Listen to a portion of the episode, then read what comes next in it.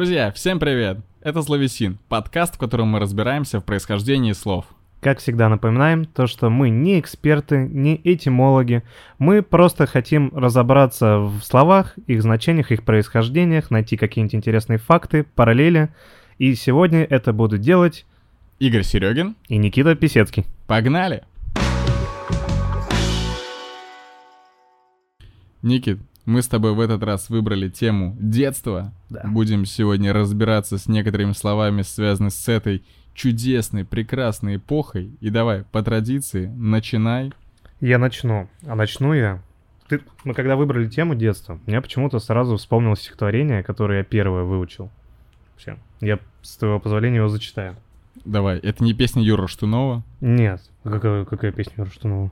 Детство, детство, ты куда спешишь? Это Юра Штунов? Наверное. А может и нет. Ну так ладно, зачитаю стихотворение. Это одно из первых стихотворений, которое я выучил наизусть. Но это было очень давно, и наизусть я его сейчас уже, конечно же, не помню. Когда мне было 8 лет, мечтал я лишь о том, чтоб небольшой велосипед ко мне вкатился в дом. Я утром, вечером и днем катался бы на нем. Обидно было мне до слез, когда я слышал «нет». С тобой, малыш, и без колес не оберешься бед. О санках я зимой мечтал и видел их во сне, а наяву я твердо знал, их не подарят мне. «Успеешь голову словать», — мне всякий раз твердила мать. Хотелось вырастить щенка, но дали мне совет, чтоб не валял я дурака в свои 12 лет. Поменьше о щенках мечтал, а лучше что-нибудь читал. Я редко слышал слово «да», а возражать не смел. И мне дарили все всегда не то, что я хотел. То шарф, то новое пальто, то музыкальное лото, то Михалкова, то Барто, но это было все не то, не то, что я хотел. Как жаль, что взрослые подчас совсем не понимают нас. А детство, сами говорят, бывают только раз. Это Сергей Михалков. А к чему я это прочитал? Как ты То, думаешь? что у нас будет слово «велосипед». Ты прав. Блин, забавно, что Михалков в своем же стихотворении критикует Да. то, что его дарили же Да, да, это такая мета, мета отсылка. Да, первое слово это велосипед. Ну и правда, это слово у меня ассоциируется исключительно с детством, хотя сейчас все ездят на велосипедах, на своих, на арендованных. Даже есть такое движение фиксеры. Ну, вообще в курсе про такие? Нет. Фиксеры это велосипеды, у которых э, то- крутятся педали и нельзя пропускать движение. А, они, соответственно, если крутишь вперед, они вперед, если назад, то назад. да, да. То есть ты не можешь не крутить педали. Вот И это- там нет тормоза. Вряд ли, я думаю, все-таки есть. Я, кстати, просто это сказал, я вспомнил, что мне прям сегодня э, знакомый сказал, то, что у него велосипед фиксер, и у него нет тормозов. Ну, него может, друга- ну, про тормозов он про себя, наверное, говорил. Типа, у меня велосипед фиксер, и, кстати, у меня нет тормозов. Возможно. Вот, ну, возможно, у велосипеда тоже нет тормозов. Блин, велосипед, я, честно говоря, знаю, ты знаешь, мне кажется, одно из первых слов, этимологию которого я еще в школе узнал, Да? оно, я, давай, предвосхищу, Мгм. образовано от двух слов, велосис и педис. Да, да, велокс. Велокс Велокс. и педис. Быстроног. Быстроног. Да, по факту это с латинского быстроног. Вот, я не знал. То есть я только когда начал готовиться, вспомнил стихотворение, то есть э, ассоциативный ряд, потом велосипед. Интересно, что с велосипедом?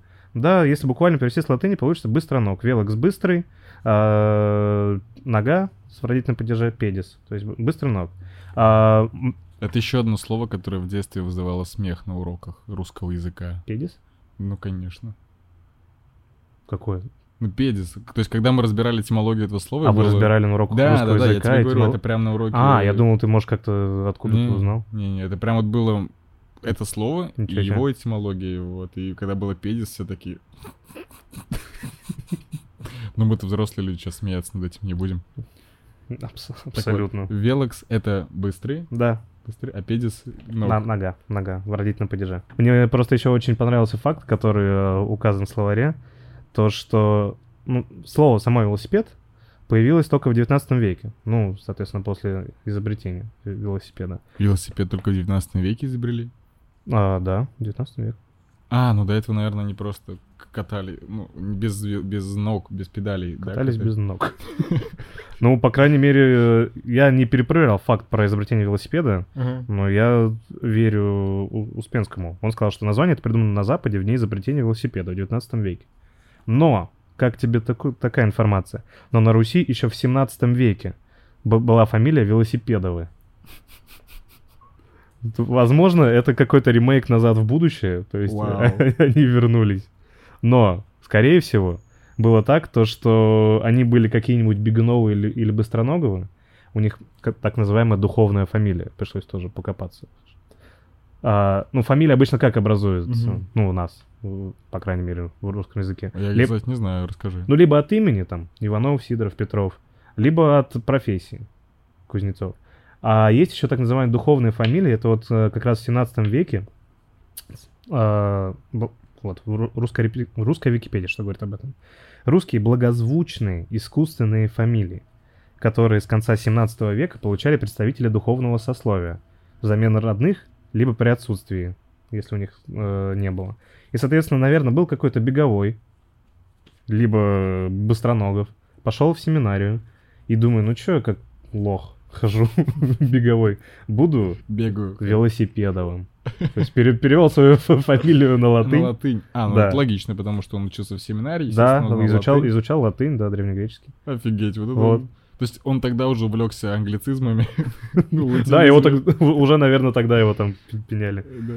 Вот. Ну, в общем, у нас с 17 века есть велосипеды, а велосипеды появились в 19 веке от латинского слова «быстрый» и «нога». Вау, классно. Вот так вот. Следующее у меня слово. Слово, естественно, связано с детством. Это первое, что приходит на ум. Но э, такую затравочку. Оно либо от Бога, это слово, либо нет. Ой-ой-ой, подожди, подожди. А, сейчас тут нужно минуты из знатоков сейчас собрать. Либо от Бога, либо нет. Дар, э, какой-то талант. Нет. Нет, талант только одно. Для кого-то это может быть талант. Ну, не, не знаю. Это слово игра. Так я, что наша жизнь игра, я же говорю, знатоки нужны. Игра от Бога? Сейчас э, мы разберемся, почему она от Бога или нет. Во-первых, впервые слово игра встретилось в письменных памятниках в XI веке. И первая же версия, которая, сразу скажу, неправильная, но мы должны ее разобрать. Что Что-то оно... связано с Игорем. Мы просто обязаны ее разобрать, потому что ты Игорь. Я Игорь. И там, да, кстати, обычное слово игра, всегда рядом Y, Игорь, вот эти вот шуточки. Игорь играет. В общем, есть версия, что восходит к греческому слову «агос», которое означает восхваление божества пением и пляской.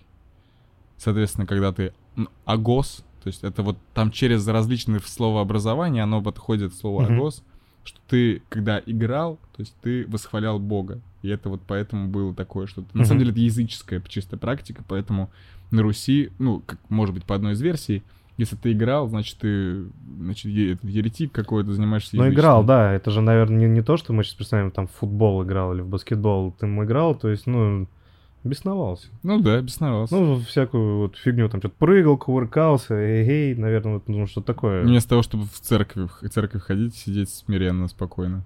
Вот, да. А ну, то есть это, это идолопреклонство. Ну, танцы, наверное, тоже да, да. как часть, как часть игры. Стопудово танцы. Я думаю, кстати, к этому дойдем. И говорят, что как раз э, вот было слово в древнеиндийском, которое было э, греческое слово агос, отходит к древнеиндийскому яяти, значит чтить божество. Угу. И говорят, что по словообразованию оно похоже. Э, но на самом деле буквально это переводится как пение с пляской, вот это слово. Но тут же, значит, есть эксперты, которые спорят с этим и говорят, что это совершенно все не так. Это не, не подходит, это слово.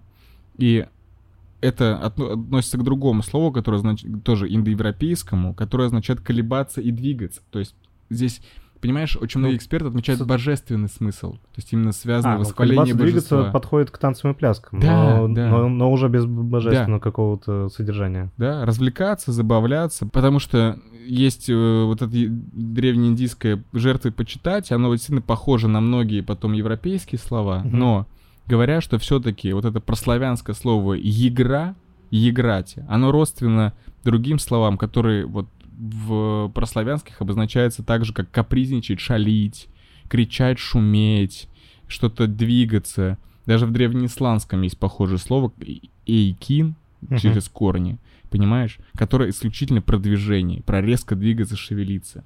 И к божеству здесь ничего общего не должно быть. Да, это действительно близкое, но все-таки... Но по случайности. По случайности. То есть мы должны исключительно говорить про то, что связано с движением, и оно относится к как раз древним словам, друг, другим словам, это похоже словно яять. Я, честно говоря, в жизни не прочитаю это слово, но очень похоже, но чуть по-другому. Оно еще, наверное, пишется. восстановленное, там вот это из прайнда.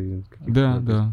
Да. А, ну, интересно. Ну, всегда, когда задействована какая-то вот эта мистика, божество, конечно, версии придает какой-то шарм. Ну, это забавно. Мне вот понравилась мысль, что как бы, с одной стороны, чистая игр... игра — это ты восхваляешь Бога, с одной стороны. Вот Может, еще знаешь почему? Ну ладно, это уже, наверное... Ну давай, давай посудачим. Причи... Причина следствия вообще разные. Но игра, то есть элемент случайности. А что, что есть случай? То есть кто управляет случаем? Вау. Тоже ну, ассоциация такая, наверное, не первого порядка, так скажем. Слово «врать». Потому что дети врут, они еще даже, наверное, концепции не понимают вот вранья. Угу. Ну, и мы их учим там не, не врать. А, и хочу сразу даже забежать немножко наперед. А, слово «врать» и слово «баловать». Баловать, точнее. Баловать и баловать. Вот. Не очевидно абсолютно. Вообще не очевидно. Сейчас будем разбираться. Давай. Смотри. Врать. Во-первых, начнем с того, что это слово не всегда значило лгать. Вообще не всегда. Еще в 18 а, в конце 18 начале 19 века она употреблялась в смысле попросту болтать, бормотать угу. неразбериху. Например, Пушкин даже еще пишет в «Капитанской дош... дочке». «Полно врать пустяки. Не все то ври, что знаешь». То есть не, не, не все говори, что знаешь. Не говори всякую фигню. Угу. Это не, не в значении слова лгать. Просто вот. общаться. Да, и это важно. То есть э, просто общаться, да, говорить, произносить слова. Как раз э, идем дальше, а уже к происхождению. Корень этого слова общий индо- индоевропейский, и оно родственно латинскому вербу, глагол вр, вербум. А, вербум это и глагол, и слово. Вербовать. Та- опять, также родственно греческому оратор, Через какой-то общий корень, потому что... Ну, смотри, там... врать оратор, то есть, ну, там В, О, наверное, там что-то... Да, через общий европейский корень, то есть он ага. был общий для всех, потом он в латинском стал одним, в греческом другим, у нас, соответственно, у славянских стал врать. С немецким word тоже, word — слово. И ну, и, соответственно, с английским, потому да. что немецкая группа, да, word, Вау. да. И бам-бам, и также словом врач. Тот, кто словом лечит. Именно. Потому что врач не тот, кто врет. Раньше же как лечили? Заговаривали. То есть лечили словом. Соответственно, врач это тот, кто врет, так же как рвач, там тот, кто рвет, ткач, тот, кто ткет. А если мы говорим, что врать это говорить, угу. и в том числе заговаривать, тот, кто лечит заговорами. Вот. Блин, это смешно, даже такой прям прикольный каламбур, что врач это тот, кто врет. Да. Ну, им иногда надо врать, наверное. Нет, ну мне кажется, врач как раз тот человек, который должен тебе говорить всю правду, потому что, ну блин, а кто если не он? Представляешь, он такой, да у вас все нормально. У вас все нормально, вам еще... Э, да еще гуляй, гуляй, вышел, да, там все, у тебя почка отвалилась. Она же отваливается. Ну, наверное. Я отвалился, не заметил, просто не то, что ты прям потерял. У тебя просто э, сквозное ранение. Вот. И значит, идем дальше по этой вообще бешеной цепочке. Отврать, Теперь мы пришли к врачу, а теперь мы как-то должны выйти на баловать. Угу. Выходим прямой наводкой, я бы даже сказал. Потому что, как мы выяснили, что врать значило говорить, врал. И то же самое означало баять. Баять, Болтать. баю, баюшки, баю. Это все туда же. То есть это говорить, баять э, и баловать слово баловство в языке э, наших далеких предков имело значение лекарство и лечение. Баловство. Ну, По потому, потому что э, даже слово, э, было старое слово балий, он же бахарь. Бали — это тот чел, который уехал отдыхать на Бали. В те древние времена. И там, и там он стал бахарем. Бахал бога. И приговаривался, приговаривался. Ну, кстати, вот многие врачи еще те бахари. А не, Бали, это просто он всем врал, что он ходил на, ездил на Бали. Такие, чел, какой Бали? Он врач, еще... врал, говорил, то, что на Бали. Бали не существует, чел. Мы еще не открыли это. Так вот, в общем, Бали и Бахарь э, так наз- называли тоже всех вот этих говорунов, заговорщиков, их же врачей, угу. есть, которые лечили. Соответственно, баловство — это лекарство лечения, а Бали — заклинатель, врач. Вот. Ну, и как бы Тут интересно, как э, вообще пришло к нашему значению баловство. Угу. Ответа нет, на самом деле. Здесь можно только предполагать. Ну вот, например, предположение. Ну, в целом, вполне убедительное. Э, ну, когда человек заболевает, он что сейчас? То, что, что в древности его как бы лечат, ну и вокруг него что-то все бегают, там, уси-пуси, там, что-то принести. Но если у тебя там друзья хорошие или жена, девушка, по идее, в идеальном мире, да, так должно быть, мне кажется. Главное этим не, не злоупотреблять. Вот. Ну и, соответственно, его, его балуют, mm-hmm. ну, тем самым. И детей балуют, лечат. Блин, интересно, конечно. Вот. Как они пошли от этого. Вот. Ну и то, что вот это мне тоже понравилось, то, что вот баю, баить, вот это, ну, как она называется, ее? Песенка ну, колыбельная. Кол- колыбельная, да, да баю, баюшки, баю, то есть я говорю, говорю, ну-ка, заговариваю, говорю, заговариваю. В целом ты можешь тебя. немножко подбирать, потому что ты же сказки какие-то можешь рассказывать ребенку. Да, да. Даже нет, даже не Да и я сейчас могу в целом немножечко подбирать.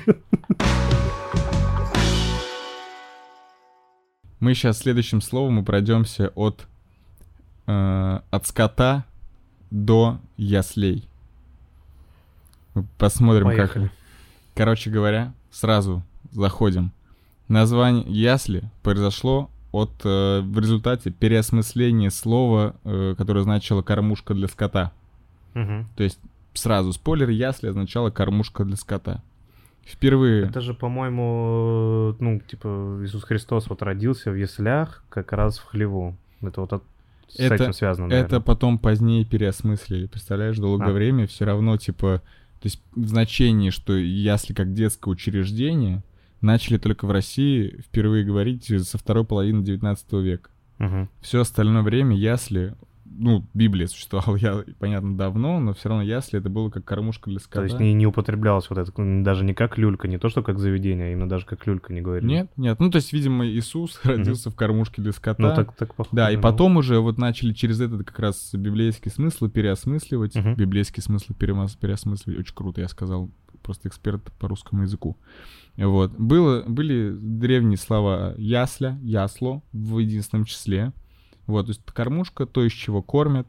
Оно шло потом от есло, потом шло дальше едсло, и потом глагол едите. То ну, есть и корень съесть. ед, чисто ну, еда. еда. То да. есть это отходит как раз к, опять же, прославянскому корню. Ед означало еда, едиус, есть. Угу. То есть изначально кто-то ел, из этого получились едсли, ясли, то, что, то, из чего кормили скот. И потом уже в результате переиначивания смысла... Как они придумали это, непонятно, почему они вот... Не, почему, почему заведение решили назвать ясли... Смотри, есть еще версия, что ровно во французском языке есть... Вот, как, как раз то хотел спросить. Интересно, да, потому что как раз в, на Руси тоже не сразу пи, пи, так начали использовать. Есть версия, что во французском языке слово «crèche», я не знаю, как оно произносится, нас опять заругают люди, которые знают другие языки иностранные. «Крэше» Там тоже это означает и ясли, и кормушка для скота. Угу. Сейчас в современном французском. Да, угу. да. Вот. И как раз потому что, говорят, впервые ясли, то есть детское учреждение, появилось во Франции. Угу. И мы по аналогии взяли, слушайте, какое слово взять для а. такого детского учреждения? У нас есть же слово «кормушка для скота». То есть, ну, у нас ясли. просто оно, мы их да. по-русски называли ясли, да. они крыши, они вообще да. не родственные, да. но просто по значению, получается, но, перенос такой да, был. Да, перенос значений. Но это, этом... одна, это версия. Да, эта версия, это не подтверждено, потому что, как и часто бывает с этимологией, угу. недостоверно, но вот видишь, что... Но только у нас и у французов такое?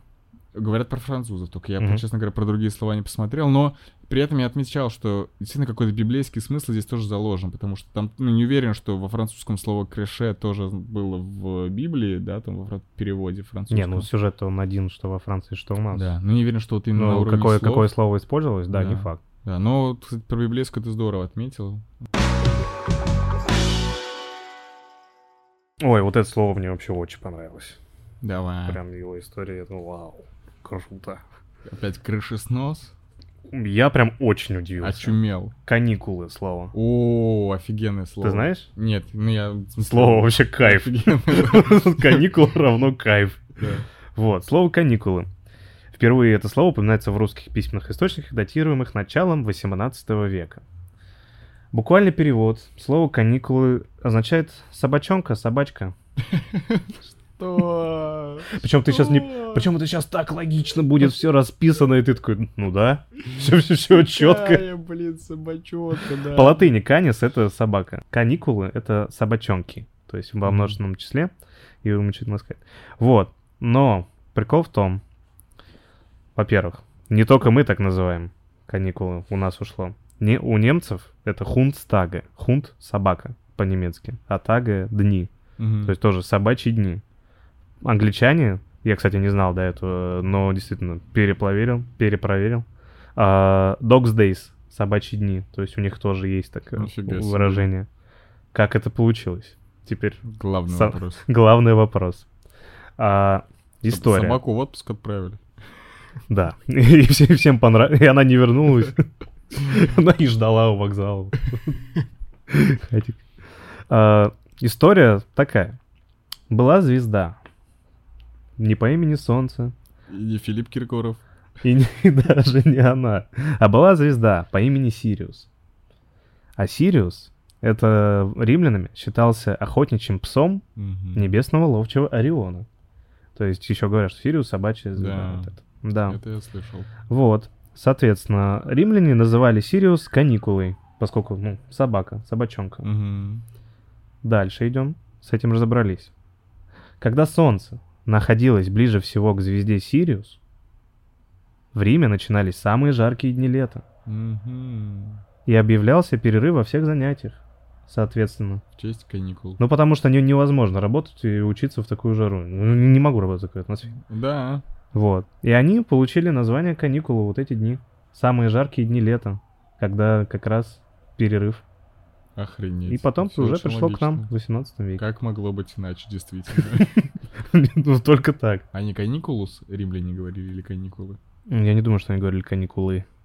Они говорили каникула. Каникула. одна. Собачонка. Она одна. Собачонка. Вот. Охренеть опять. Опять. вообще, как это- Очевидное, невероятное рядом. Смотрите, как здорово разбираться в происхождении слов. Ну, Такие интересные связи потом можно придумать в своей же голове, как Не в чужой, своей же. фантазию включать благодаря этому. Они что, просто так это придумывали тоже, чтобы мы тоже учились? Старались люди. Конечно. Астрономию изучали. Чтобы детки отдыхали на каникулах. Это слово, естественно, связано с детством. Это слово «школа». Мгм. Погнали. Историческая справка. Слово «школа» получило довольно поздно свое А. широкое распространение на Руси. И первое упоминание вообще в XIV веке.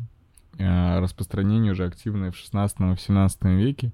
И до этого это слово не использовали. И использовали слово «училище». Первая историческая справка. Пока все логично. Э, Оно восходит, естественно, к древнегреческой основе. Тут все на поверхности сразу чувствуется, что оно греческое.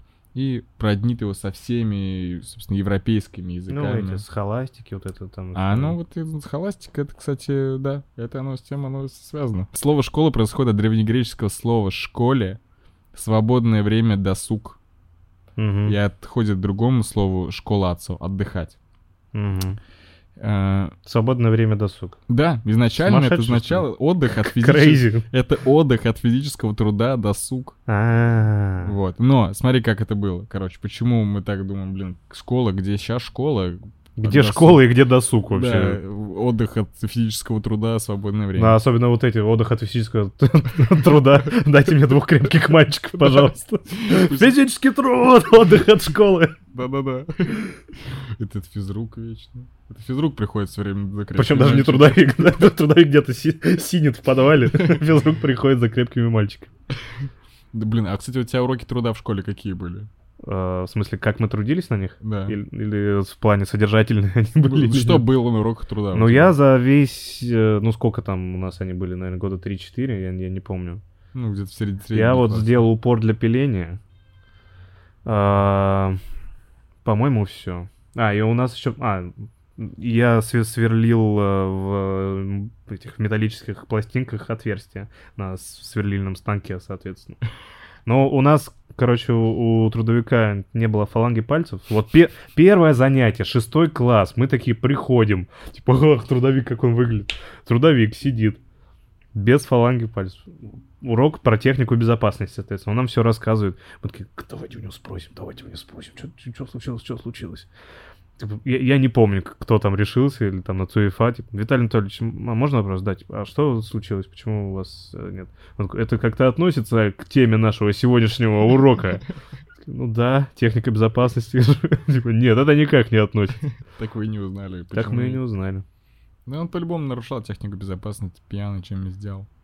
Короче говоря, древние греки свободное от работы время предпочитали посещать беседы философов и таким образом пополнять объем знаний. Собственно, как было? Извини, я просто еще вспомнил про трудовика. Это как раз связано со школой. Школа же это отдых. Это, да. это. Мы все время, когда приходили ну, к нему в кабинет, ну вот, я не знаю, что, цех, э, ну, приходишь же раньше, чем звонок uh-huh. на перемене. И он не разрешал находиться, соответственно, в цеху. И он, у него фраза была корона, и он говорил всем, и не только нам. И я не знаю, наверное, до сих пор говорит, если он жив. Идите, отдохните. Идите, отдохните. Вот. В школу, соответственно. Школа, идите. Это... Те трудовики, они... Он был не так просто, как казалось. Короче, они шли отдыхать, значит, э, ну, у них было свободное время у греков. Они такие, чем бы мне заняться в свободное от труда время? Школы, пойду школам займусь. И они в свободное время ходили на беседы философов. Ну да, получали они же, они же гуляли. Там знания. Получился умственный труд. В итоге эти беседы философов туда часто, куда они ходили, начали называть школами.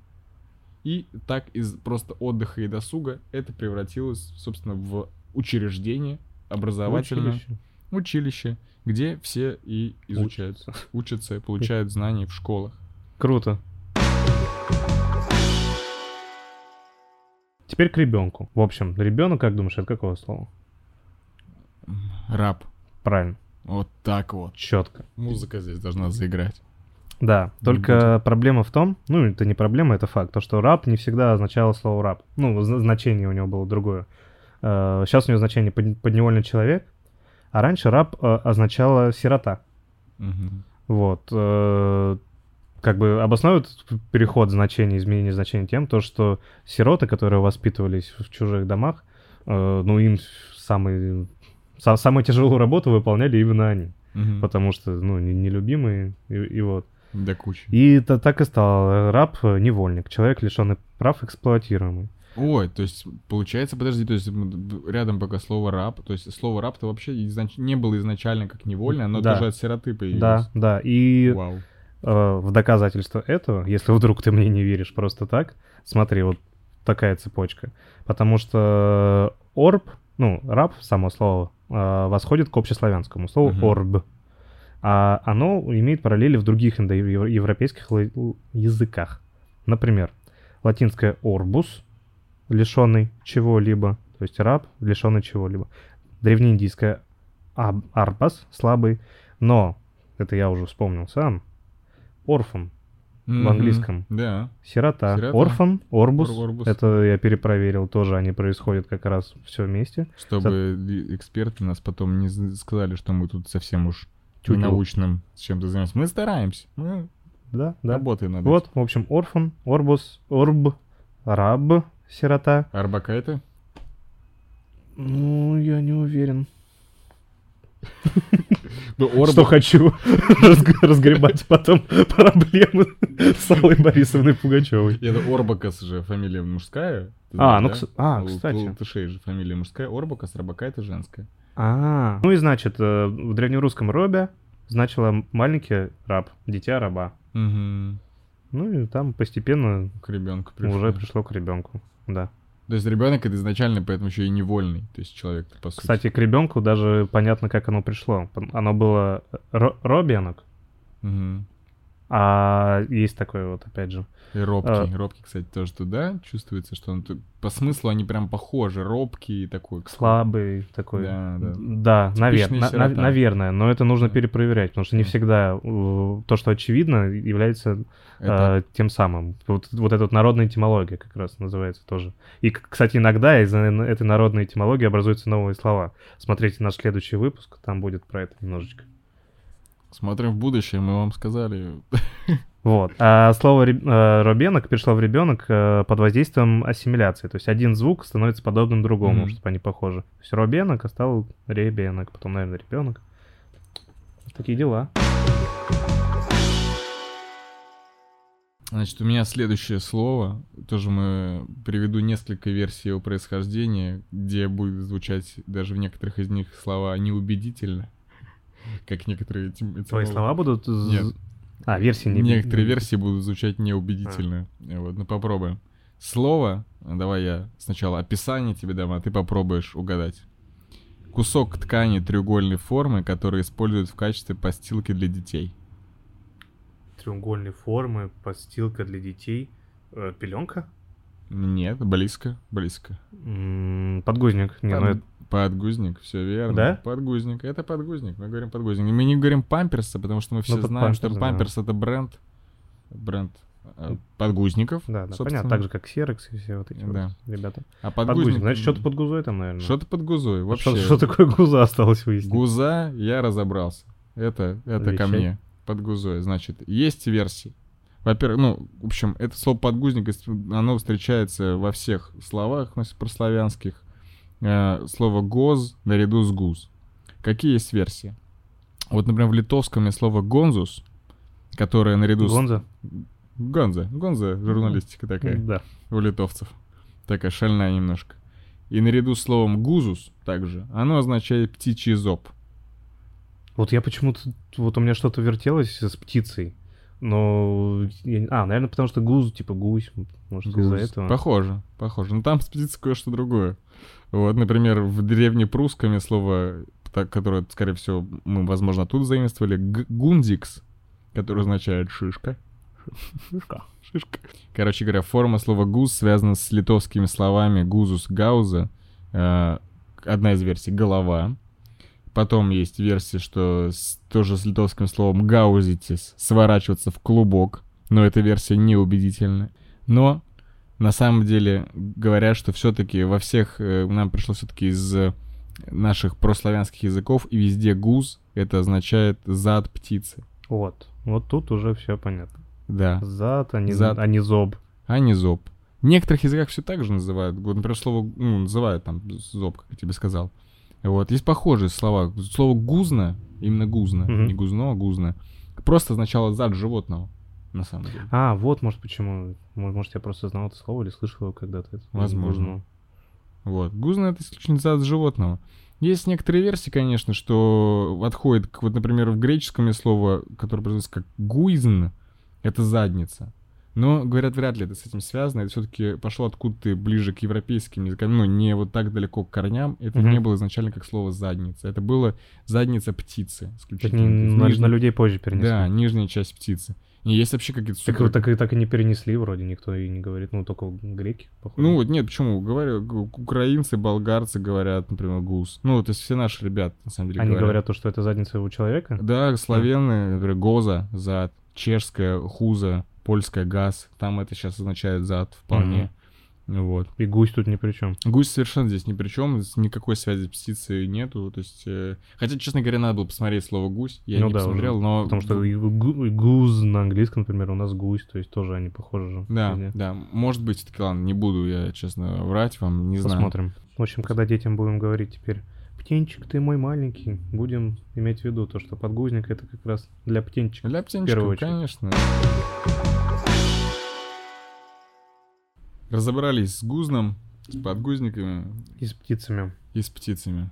А, но от птиц мы далеко не уходим, потому что хочу рассказать я про слово «забота». Значит, слово «забота» недаром в древности писали не «забота», а «зобота». Это тоже зоб. Слово это в родстве с зобом. Угу. Соответственно, орган э, у птицы, который она складывает с клеванный корм. А зоб, в свою очередь, произошел от более древнего слова, которое уже не в употреблении, зоби — пища. Зоб — это пища? Да, зоб — это пища. То есть, видимо, забота — это означало стремление обеспечить, прокормить угу. ну, едой. То есть, ну, это логично, первая потребность — накормить. Кстати, э, Слово воспитание, ну, тут вообще все очевидно. То есть связано с питать, пища. Вот. Ну, воспитание. Ну, ну тут ну, просто это, не, ну, конечно, это даже не выносим в отдельное. Не, ну, есть, тогда все. важно было, чтобы он просто выжил ребенок, слушайте, там... Прокормить, 16, да, прокормление. 17 век, там дизентерия вокруг, все, блин, какой, какой, какой воспи... какие умственные способности, просто жив и все, неплохо уже. Да, слово истинно русское в памятниках встречается часто глагол «забатиться». За, забатися. Со значением... Забати пьяным идти. Пошел, пойду позаба... пошел, пошел забатись. Да. Ну, забота же это. Забота, конечно. Когда, когда пошел забатись, это забота. Вот. Ну, забатись со значением есть. Вот так вот. Забатися. Сначала похавать, а дальше уже все остальное. Война войной, а обед, обед по расписанию. Коротенькое. Следующее слово. Естественно, как оно не может быть связано с детством, это слово пломбир. Mm. Я слово мороженое не стал брать, оно довольно ну, очевидное, тут, да. там все понятно, а вот пломбир интересно. Ну, с пломбой, наверное, что-то. Вот есть официальная версия, официальная версия, что... Создателя пломбира? Почти, что это в честь провинции такой, коммуны такой во Франции, Пломбер-Лебен. Ага. Вот, но как бы предполагается народная такая этимология, что Наполеону Третьему, это середина 19 века, ну, да. ему во время подписания Пломберского договора о разделении Италии какой-то, там, по-моему, такой договор был, ему принесли вот это впервые блюдо, такое, десерт такой, и назвали вот в честь вот этой провинции какой-то. Э, но при этом говорится, что один человек, которого зовут Мария Антуан Карим, представил рецепт сливок пломбьера. Я Просто вижу... какой-то Карим, Карим. Из, из Уфы решил добавить себе Мария Антуан. Был инкогнито. Не вычислен до сих пор. Не женат. Знаешь, это родители, которых там, ну, такие классические русские фамилии Иванов, они там называют детей там Жан-Антуан. Жан-Антуан Иванов. Пьер, Пьер Мари. Пьер Мари, Пьер Мари Антуан Карим. Представил рецепт сливок пломбьера в своей книге еще в 1815 году, то есть за 43 года до mm-hmm. того, так что фиг его знает вообще. И в начале 19 века подобные рецепты тоже находились. Кстати, И... странно, что так поздно. Пломбир? Да. Ну, ну а что там, это ж молоко. Ну, вот так они только смогли. Там фишка такая, что, скорее всего, как говорит Пьер Лакам, э, потом в конце 19 века... А он врать не будет. А он врать не будет, что крем-пломбьер, крем-пломбьер получился название от посуды, используемой для ее приготовления. То есть это такая немножечко чашечка, как бы, ну, пломбирование действительно. И потом Джозеф Фавор э, в книге своей еще по универсальный словарь... Э, Кулинария? Нет, сл- э, словарь универсальный кухонных слов. Я не знаю, по-французски я не буду читать, это позорится опять. Вот. И пломбьер говорит, что синоним слова бомба, пломбинг, типа закладывание бомбы. Угу. И это как раз похоже на способ измельчения ингреди... ингредиентов блюда. И поэтому, скорее всего, э, похоже. Либо, то есть либо способ приготовления, либо форма, в которой это блюдо подавалось. Такая либо место. Либо место. Угу. Вот. Ну, вот, ну, если пломбир был до этого, то, наверное, конечно, да, вряд ли. Ну так еще совпало, наверное, это вообще закрепилось. Ну да, как, как там, не знаю. Может, может, знаешь, как было?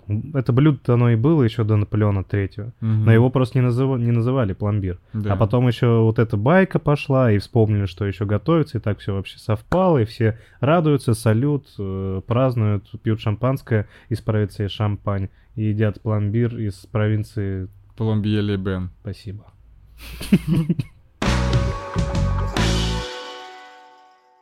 И что, друзья, это был подкаст «Словесин». В нашем четвертом выпуске мы разбирались в происхождении слов, связанных с детством.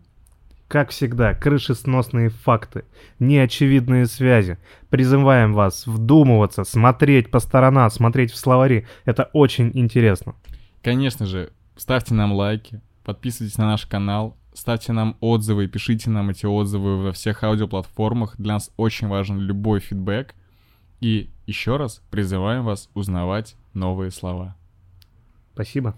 Пока. Пока.